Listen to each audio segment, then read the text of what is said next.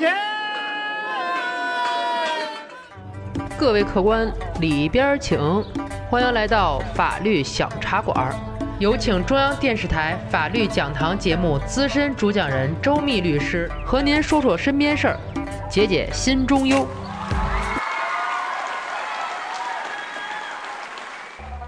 各位听友，你们好，我是周密律师。上回说啊，老秦误以为被绑架，喊出来的是警察，后呢被民警带出了小房间。老秦乐呵呵的跟了出来。到了办案区门口，老秦跟民警握手。谢谢您，谢谢您，给您添麻烦，回见。老秦呐，还以为自己在外边醉酒，民警给他捡回来了。民警拉住他说：“你走不了，先做笔录。”在核对了老秦的身份信息后，民警问老秦：“把你昨天晚上的事儿说一下。”老秦，嗯，哦，哦，我喝酒了，但我没开车，我同事给我送楼下的。然后，哎，然后怎么着了？民警见状也没跟他废话，直接就给他放了一段监控录像。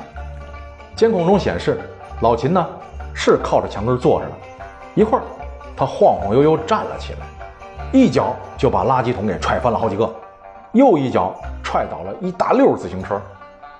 接着还不算完，老秦又爬上了一辆小轿车的机器盖，再爬上车顶，开始是上蹿下跳，坐滑梯，踹碎风挡玻璃，还在几部相邻的车之间、车顶子上是跳来跳去。车主阻拦老秦呐，他还追打人家。老秦看着看着汗就下来了。这时民警问他了：“这是你吗？”老秦愣愣的点了点头：“嗯，是。”可自己真是一点印象都没有了呀。老秦可真害怕了。他问：“同志，我不是诚心的，我断片了，我认打认罚行吗？我我还一大堆事儿呢。”民警说了：“你呀，得进看守所了。”老秦懂点儿，送拘留所是人民内部矛盾，关几天就回家了；送看守所就是敌我矛盾了，可能会判刑啊。但是有这么严重吗？老秦呐，还真猜对了，他因为涉嫌寻衅滋事罪，被送进了看守所。耍酒疯还能犯罪吗？真能！我说说你听听。根据《治安管理处罚法》第十五条，醉酒的人违反治安管理的，应当给予处罚。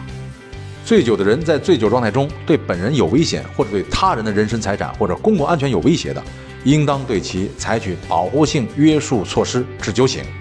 至于老秦说断片了，这件事儿难道法律不管吗？也管，但不是老秦说的那样。我国刑法第十八条规定啊，醉酒的人犯罪。应当负刑事责任。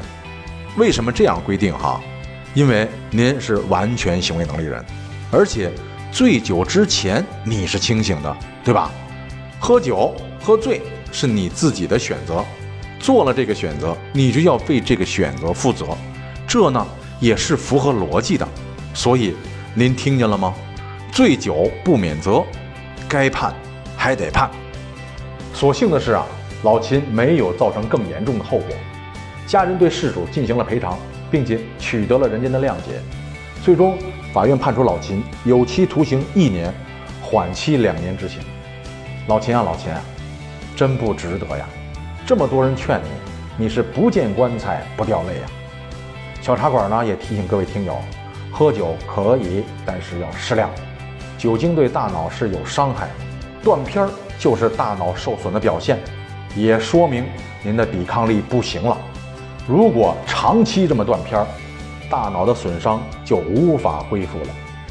您要是也断片儿，真别喝这么多了，因为你做了什么你不记得，那别人对你做了什么你也不记得了。遇上坏人，您的生命财产安全怎么办？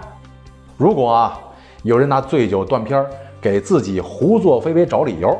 那您就看看老秦吧，有人管。好，这期节目就是这些，咱们下期再见。喜欢法律小茶馆的听友，记得点击上方订阅。每周二、四、六中午十二点，我们与您不见不散。